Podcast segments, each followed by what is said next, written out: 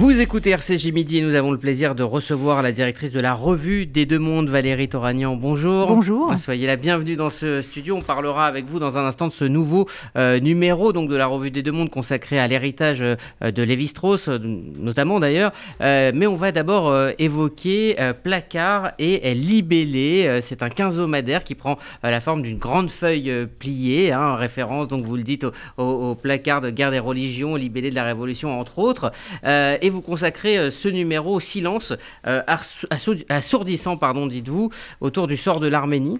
Euh, vous revenez sur cette guerre de l'automne 2020, qui n'est pas si lointaine, remportée avec une extrême brutalité par l'Azerbaïdjan dans le Haut-Karabakh, et, vous dites que cette guerre a déjà été oubliée et que c'est pour vous une obligation de rappeler que cette guerre, c'était Star Wars contre Verdun, si je vous cite. Exactement.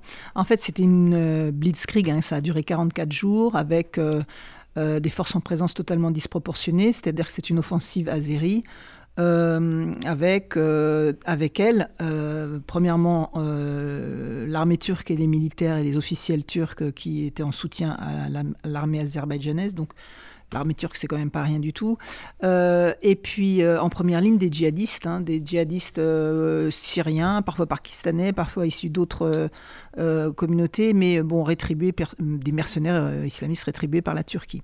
et puis des drones, surtout, des drones qui ont ce qui me fait dire Star Wars contre Verdun, c'est-à-dire des drones qui ont complètement, de toute façon, écrasé les premières lignes arméniennes rapidement parce que c'est une technologie que possèdent pas les Arméniens, que possèdent les Turcs, euh, que euh, qui, en achètent.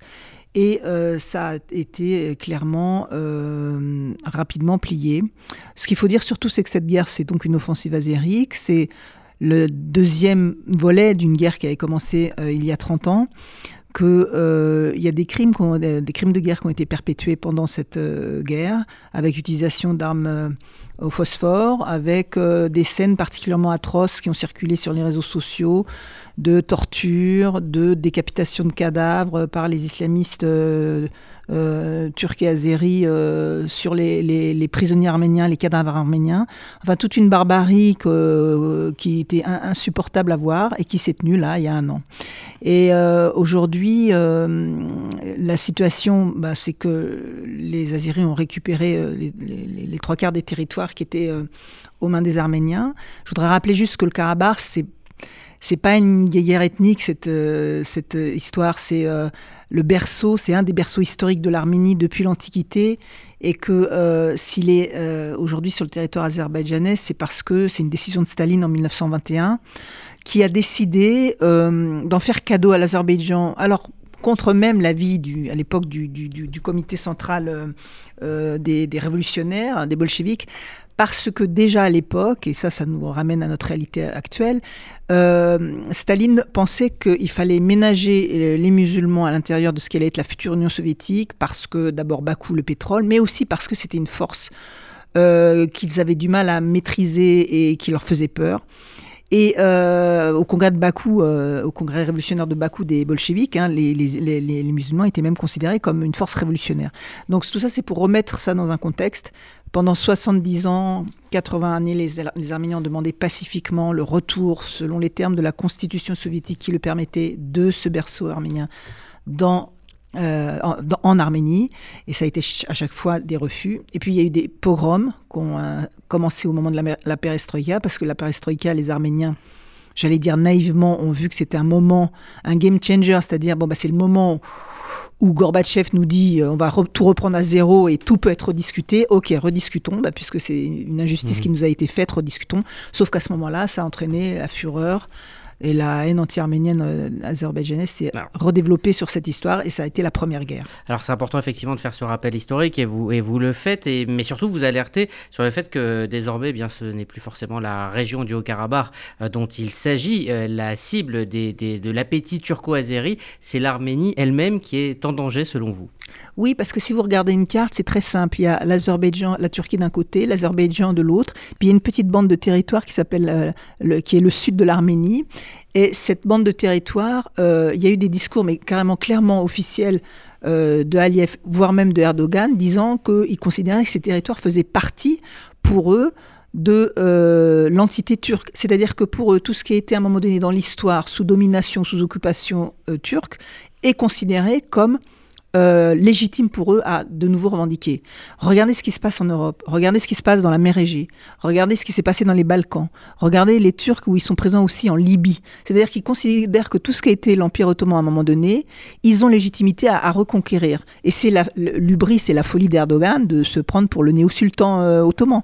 Donc tout ça, c'est dans une stratégie aussi de la Turquie qui n'est pas justement que euh, le cas arménien. C'est pour ça que je dis qu'attention, tout ça nous concerne. vous dites que courber les chines devant Erdogan, c'est autant de Munich successifs qui nous déshonorent, mais qui ne nous sauveront pas. Plus on cède devant Erdogan, plus il nous méprise. Exactement. Et son mépris pour euh, Macron, pour la France, France pays laïque, euh, est total. on sait qu'il y a des, des groupes fascistes violents tels que les loups gris qui officient sous l'égide, de, sous le contrôle des services turcs, même en France. D'ailleurs, qui ont au moment de la guerre été dans les quartiers arméniens pour essayer euh, de, casser euh, de l'arménien. Donc c'est une réalité. Et, si Erdogan a autant euh, de pouvoir sur nous, c'est parce qu'il nous fait aussi un chantage sur l'immigration. Donc il faut bien se rendre compte que ça ne règle pas les problèmes, puisque de toute façon, l'immigration, elle est là. Enfin, se, mettre à genoux devant Erdogan ne résoudra rien. Et en revanche, si la France, qui, euh, dans cette affaire, pourrait avoir une parole un peu, euh, un peu justement un peu différente, euh, ne se convainc pas qu'il faut qu'elle y aille. Moi, je pense que, contrairement à ce qu'on dit, c'est vrai que l'Europe, c'est un, système très pesant, il faut l'accord des 27, etc. Donc l'Europe, qu'est-ce qu'elle peut faire? Ben, Elle est assez impuissante. Mais aujourd'hui, cette histoire, si la France pouvait avancer et marquer des points et avancer sur le terrain diplomatique, sur la question des négociations et de ce qui pourrait se faire après, c'est pas pas totalement euh, une illusion, c'est pas totalement illusoire. Et je pense que les Arméniens en Arménie, j'y étais encore il y a quelques mois. Euh, ont beaucoup d'espoir. Vous savez que c'est des grands francophiles, ils adorent la France, ils ont lu euh, ils ont lu Victor Hugo, ils ont lu Jean Jaurès, ils ont lu tous les grands auteurs français. Et pour eux, que la France fasse quelque chose, c'est extrêmement important. Je ne sais pas si elle le fera, mais en tout cas, euh, espérons que cette situation ne restera pas dans cet euh, état. Vous, posez également la question de l'impunité de l'Azerbaïdjan et vous parlez euh, clairement de corruption et de lessiveuse c'est pas moi qui en parle, c'est une grande enquête qui, été parue, qui est parue pardon, dans euh, le quotidien Le Monde et dans plusieurs quotidiens euh, européens euh, sur la façon dont l'Azerbaïdjan aujourd'hui achète les organisations internationales et des députés au sein du Conseil de l'Europe pour faire taire ces crimes. Hein. Alors là, il s'agit aussi des crimes concernant les prisonniers politiques et la question de la démocratie et de la tenue des élections en, en, Azerbaïdjan. il y a des députés, notamment un député italien qui est en procès aujourd'hui sur cette question de corruption qui a déjà été condamné. Il y a député allemand, euh, pareil, qui, euh, qui, qui, a été euh, désigné nommément avec des preuves. Hein, des, ça, se, ça, se, traite par centaines de milliers d'euros ou de dollars. C'est-à-dire que l'Azerbaïdjan dépense des milliards pour être sûr que dans les instances internationales, non seulement on ne dise pas du mal d'elle, mais qu'on ne vienne pas ramener cette question des Arméniens qui euh, continuent à les embêter et, sur laquelle ils aimeraient bien que le silence se fasse. Vous savez, cette histoire, c'est un peu le parachèvement du génocide de 1915. Il y a un côté, euh, on n'a pas fini le boulot, bah, cette fois-ci on a une opportunité, les Arméniens sont affaiblis, l'Europe, elle tremble devant Erdogan, les autres finalement, ils ont des soucis ailleurs. Ça vous échappera pas que cette guerre a eu lieu pendant que c'était la, dernière ligne droite de l'élection américaine. Donc les Américains aussi avaient d'autres chats à fouetter. Et voilà, ils sont assez habiles pour profiter de cette situation. Et ah. ils ont beaucoup d'argent à déverser euh, cet argent de la corruption dénoncé donc par les, quotidiens. Rapidement, avant de parler de la, revue des deux mondes, un mot de l'attitude euh, d'Israël. Hein. Vous dites que de nombreux intellectuels juifs euh, soutiennent clairement l'Arménie, mais que la, la, position du gouvernement israélien est beaucoup plus stratégique et pragmatique, on va dire. Alors, elle est exactement. C'est-à-dire que d'un côté, pendant cette guerre, bah, de fait, hein, les drones qui ont été fournis, enfin les drones qui ont euh, attaqué en première ligne les Arméniens. Il y en avait une partie qui était des drones israéliens. Euh, L'Azerbaïdjan et Israël ont des relations euh, historiques. Et Israël bah, fait partie des États qui, sûrement que ça s'explique par un contexte géographique et le fait qu'ils soient aussi, eux, isolés et qu'ils aient besoin de chercher des appuis à, droite, à gauche dans le monde musulman. mais en tout cas, ils n'ont jamais reconnu officiellement le génocide de 1915, ce qui pour les Arméniens est une vraie blessure parce que pour nous, l'État juif, c'est l'État avec lequel, bah, évidemment, nous avons une conscience, nous avons une histoire, une mémoire et des choses à défendre en commun. Donc c'est vrai que c'est une blessure pour les Arméniens et la question de la guerre a aussi été une blessure. Mais il ne faut pas oublier le gouvernement israélien, c'est une chose.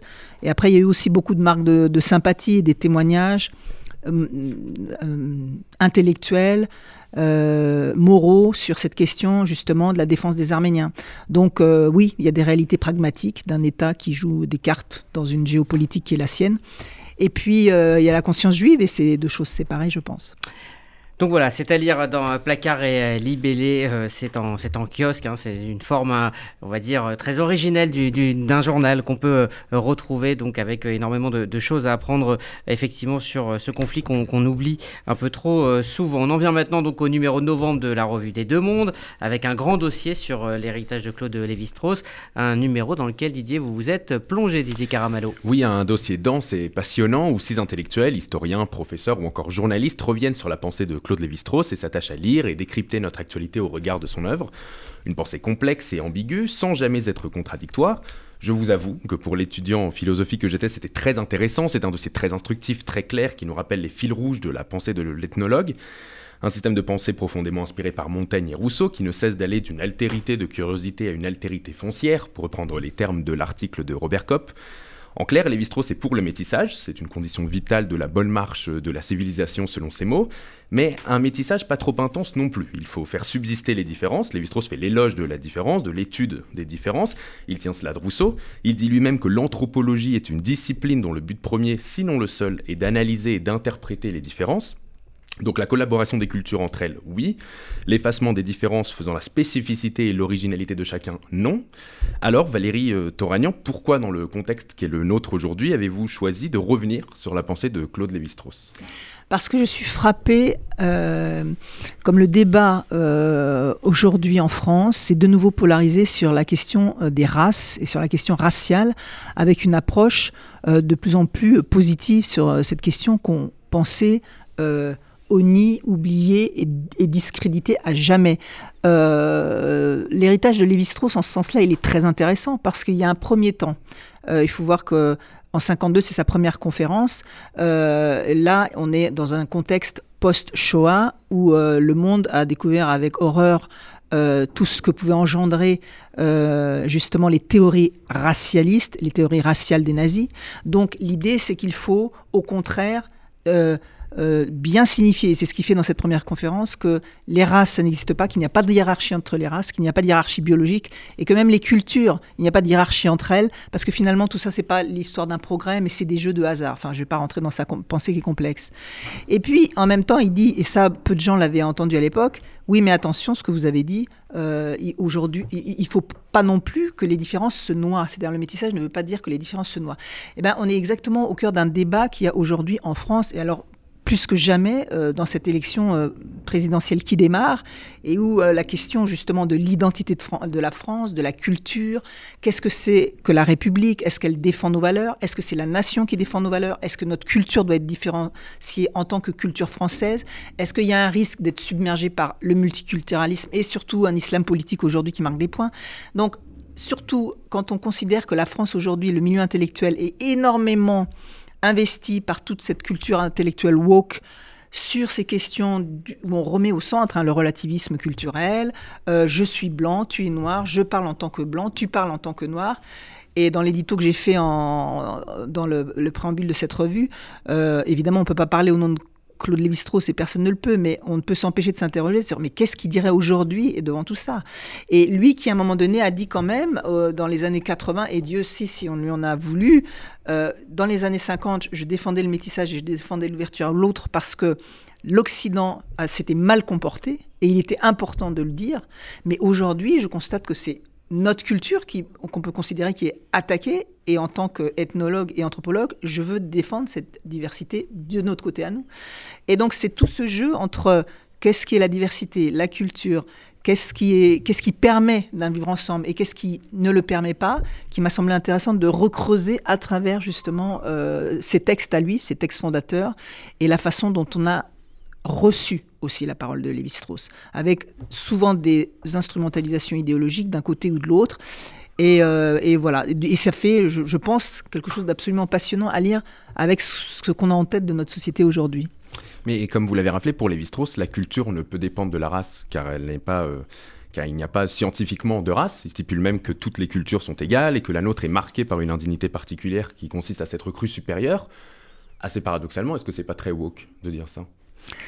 Mais on, peut dire qu'il y, y, a un moment.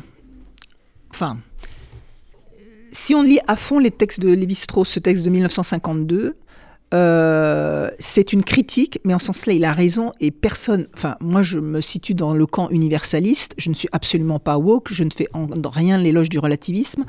Mais jamais je n'irai dire qu'une euh, culture est supérieure à une autre. Je pense qu'il ne faut pas non plus dévoyer euh, l'universalisme, qui est un principe fondateur et aussi normatif au sens où c'est ce à quoi on veut accéder. Mhm. Et il y a sûrement eu des défauts, et il y a sûrement eu des erreurs commises par la Troisième République, la question du colonialisme, etc. Mais dire que les hommes sont égaux entre eux et qu'on veut les considérer tous à égalité sans, sans les prendre d'emblée comme au sein d'une communauté, etc., ce qui n'empêche les différences culturelles, ce qui n'empêche la culture des uns et des autres. Oui, je pense que ça, c'est important de le réaffirmer aujourd'hui plus que jamais. Euh, dire que euh, on ne peut... Enfin, c'est la négation même de toute entreprise pour euh, la discussion, le dialogue et la lutte contre le racisme. Si, en tant que blanche, je n'ai rien le droit de dire sur les noirs et je n'ai pas à entamer de dialogue parce que ma position est forcément une position blanche, de femmes dominantes hétérosexuelles, enfin je, vais vite, mais c'est un peu ça auquel on assiste aujourd'hui, mais alors c'est la, fin de, tout ce qui est scientifiquement même, la discussion, le débat intellectuel, le débat d'idées, donc c'est un moment important. Pour terminer, euh, Valérie Toragnan, euh, dans votre édito, vous, craignez une exaspération paroxystique des urnes en 2022. Est-ce que ce qui se passe dans l'actualité récente, les thèmes autour euh, desquels tourne le débat en ce moment, vous font craindre le pire pour la prochaine élection présidentielle? Mais malheureusement, ce pas les thèmes qui me font craindre le pire, c'est ceux qui utilisent les thèmes qui peuvent me faire craindre le pire. Euh, pour parler de Zemmour, puisque c'est de ça qu'on pense tous, euh, on peut absolument critiquer tout, mais il ne faut pas, à un moment donné, euh, oublier qu'il met sur la table des sujets qui ont été trop souvent tabous et que parler de l'immigration ne devrait pas être un tabou. Moi, je regrette profondément que la gauche, depuis 30 ans, se soit abstenue de livrer une bataille véritablement républicaine et laïque euh, sur, sur, la, question de la laïcité, du respect de nos valeurs, de réfléchir à qu'est-ce qu'on fait euh, des gens qu'on accueille, comment on les accueille et jusqu'à quel point on peut les accueillir. Ce sont des sujets qui concernent tout le monde. Hélas, hélas, j'ai l'impression qu'il y a une OPA qui a été faite par certains, pas les meilleurs, et je, le déplore. Donc oui, on est dans un moment paroxystique où tout d'un coup le refoulé ressort. Et hélas, j'espère que de toute façon le bon sens triomphera, mais hélas, ça aboutit à des excès des radicalités qu'on peut entendre aujourd'hui. Merci Valérie. Euh, Merci à vous pour votre invitation. Je ne peux que conseiller euh, cette revue des deux mondes de euh, novembre consacrée entre autres à l'héritage de Claude Lévi-Strauss et évidemment avec bien d'autres sujets, puis des réflexions à mener et à découvrir donc dans ce numéro. Merci à vous et merci à Didier Caramol.